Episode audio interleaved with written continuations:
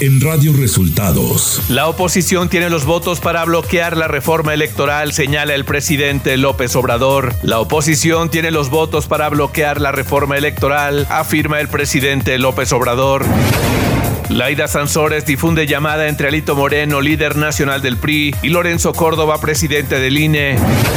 La marcha del domingo es una invitación abierta a todos, incluidos los servidores públicos, señala el presidente López Obrador. Esto y más en las noticias de hoy. Este es un resumen de noticias de Radio Resultados. Bienvenidos al resumen de noticias de Radio Resultados. Hoy es 23 de noviembre y ya estamos listos para informarle Valeria Torices y Luis Ángel Marín. Quédese con nosotros, aquí están las noticias. La mañanera.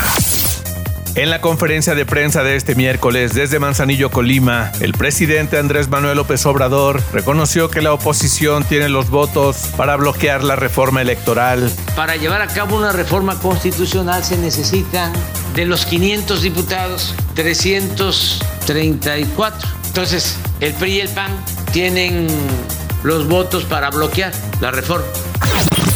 Andrés Manuel López Obrador dijo que la marcha del domingo 27 de noviembre que encabezará es una invitación abierta a todos los ciudadanos, incluso a los servidores públicos. Pues sí, es una invitación abierta a todos los ciudadanos. En el caso de los servidores públicos, si no tienen una actividad y es domingo, pueden asistir porque son ciudadanos también en la mañanera, la gobernadora de Colima, Indira Vizcaíno, defendió y respaldó la reforma electoral del presidente López Obrador, al señalar que quienes están en contra le tienen miedo al pueblo. Quizá quienes están en contra de esta reforma electoral, lo que pasa es que le tienen miedo al pueblo. Y los comprendo. Es normal temer lo que no se conoce. Le temen al pueblo y en el fondo repudian el principio básico de la democracia, que cada voto vale lo mismo. El presidente López Obrador reveló que la gobernadora de Colima, Indira Vizcaíno, fue amenazada. La gente de Colima lo sabe, pero es importante que se enteren en todo el país. La gobernadora de Colima fue amenazada y resistió. Y aquí está, protegida por nosotros y por el pueblo. Y no se escondió. Es una mujer con cabeza, corazón y carácter. Radio Resultados Nacional. La gobernadora de Campeche, Laida Sansores, difundió un par de nuevas conversaciones que presuntamente corresponden a Alejandro Alito Moreno, diputado y líder nacional del PRI. A través de su programa Martes del Jaguar, la mandataria de Campeche compartió este martes dos conversaciones. Una de ellas es con el secretario de Finanzas del PRI, Hugo Gutiérrez, quien le explica detalladamente cómo harán para reducir una multa por irregularidades en el partido de 600 millones de pesos a 1.4 millones. La otra conversación difundida por Laida Sansores es presuntamente de Alito Moreno con Lorenzo Córdoba, consejero presidente del Instituto Nacional Electoral, con quien realiza un par de acuerdos en beneficio del órgano electoral y del PRI. El presidente de Chile, Gabriel Boric, llegó a México la tarde de este martes 22 de noviembre, en lo que es su primer viaje oficial al país desde que asumió el cargo el pasado marzo y donde se reunirá con el mandatario mexicano Andrés Manuel López Obrador. La agenda oficial de Boric comenzará el miércoles 23 con una reunión con empresarios mexicanos y posteriormente con un encuentro con López Obrador en el Palacio Nacional, indicó la presidencia chilena en un comunicado. Este martes, en un encuentro con la prensa, Ricardo Monreal, presidente de la Junta de Coordinación Política en el Senado, advirtió que la reforma electoral se presentó en un momento inoportuno. Además, calificó de aceptable el desempeño del Instituto Nacional Electoral. Asimismo, sentenció que si llega a la Suprema Corte no habría ministro en la Corte que votara a favor. Ricardo Monreal apuntó que no existe ningún problema en que el Instituto Nacional Electoral organice la elección presidencial de 2024 ante la falta de consenso entre los partidos para desaparecerlo y crear otro organismo electoral. La Secretaría de Relaciones Exteriores atendió a cuatro personas mexicanas que se encontraban en el partido México contra Polonia el martes en el marco del Mundial Qatar 2022. Al terminar el partido, cuatro mexicanos solicitaron protección consular y se les brindó asistencia, informó Vanessa Calva Ruiz, directora general de Protección Consular y Planeación Estratégica. Rosario Piedra Ibarra, presidente de la Comisión Nacional de Derechos Humanos, participó este martes en una reunión con diputados federales ante quienes justificó la reciente recomendación enviada al INE por una masacre ocurrida en 1952. Décadas antes de la creación del organismo electoral. El fragmento del video en el que Piedra Ibarra explica la recomendación enviada por la CNDH al Instituto Nacional Electoral se viralizó en redes sociales, lo que provocó numerosas críticas en su contra, sobre todo por parte de políticos de oposición.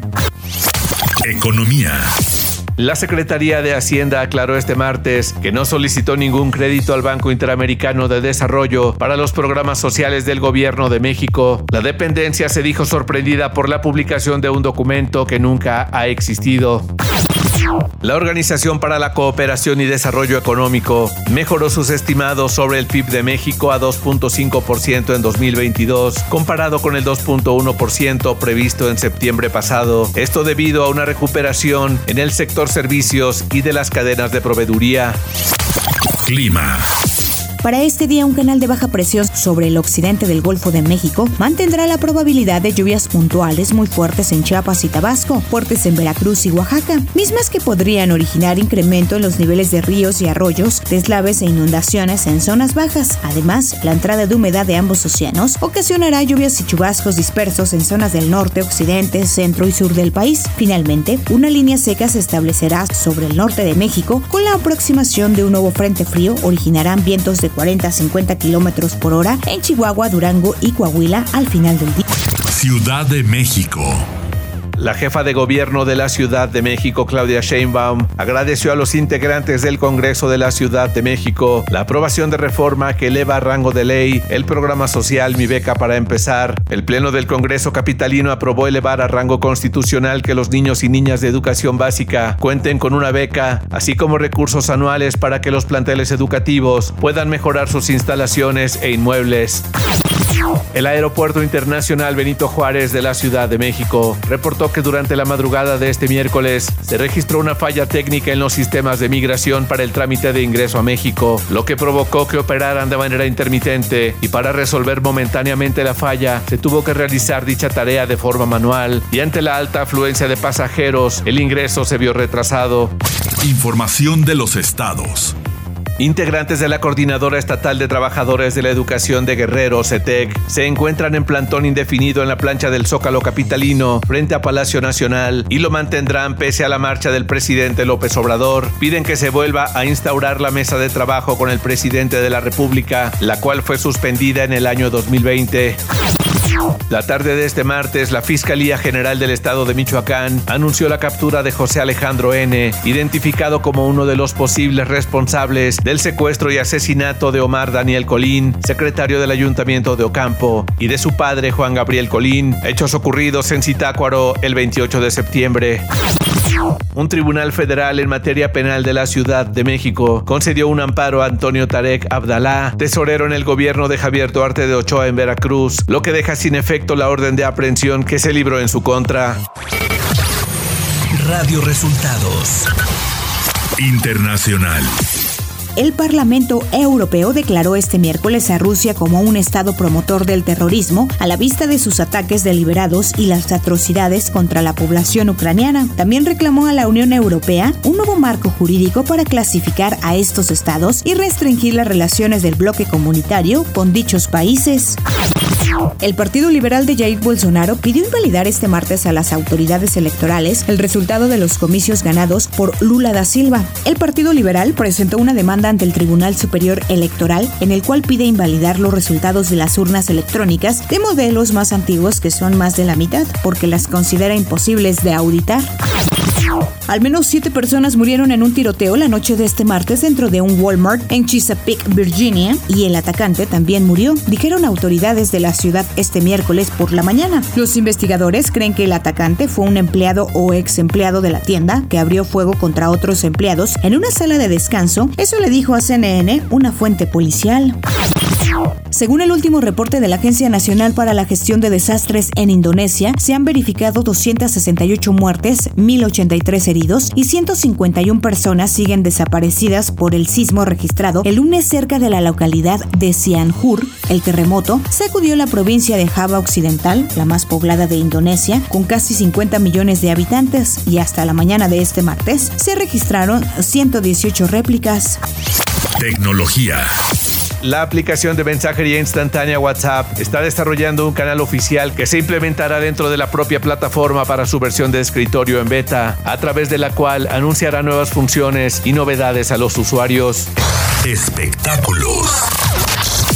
A través de Instagram, Guillermo del Toro anunció un concurso en el que pidió que envíen un corto en stop motion con una interpretación propia sobre Pinocho. Puede ser de arcilla, puede ser de estructura alámbrica, puede ser de cualquier cosa que pienses que representa a Pinocho, dijo el cineasta. Quienes ganen el concurso se llevarán uno de los muñecos originales utilizados durante la filmación de la cinta. Entre los requisitos destacan contemplar un registro y publicar el video en redes sociales utilizando el hashtag Antes del 6 de enero. Guillermo del Toro y el cineasta Mark Gustafson serán los encargados de analizar cada uno de los cortos en stop motion para determinar al ganador. Los concursantes que se encuentren en Estados Unidos, Nueva Zelanda, Francia y Holanda son los que podrán participar. A través de un posteo en las redes sociales de Prime Video se anunció que la telenovela colombiana Betty la Fea formaría parte de su catálogo. Con el hashtag Betty Prime dieron a conocer la noticia que por el momento no han revelado la fecha de estreno. En Netflix figuraba dentro del top 10 de las más vistas en Latinoamérica. Deportes.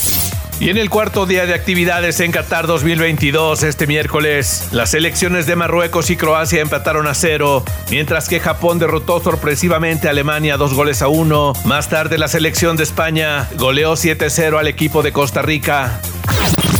La escudería Red Bull anunció el regreso de Daniel Ricciardo para ser el tercer piloto para la temporada 2023 de la Fórmula 1. La escudería publicó en su cuenta de Twitter que Ricciardo ayudará al equipo con las pruebas y el trabajo de simulación, así como con la actividad comercial.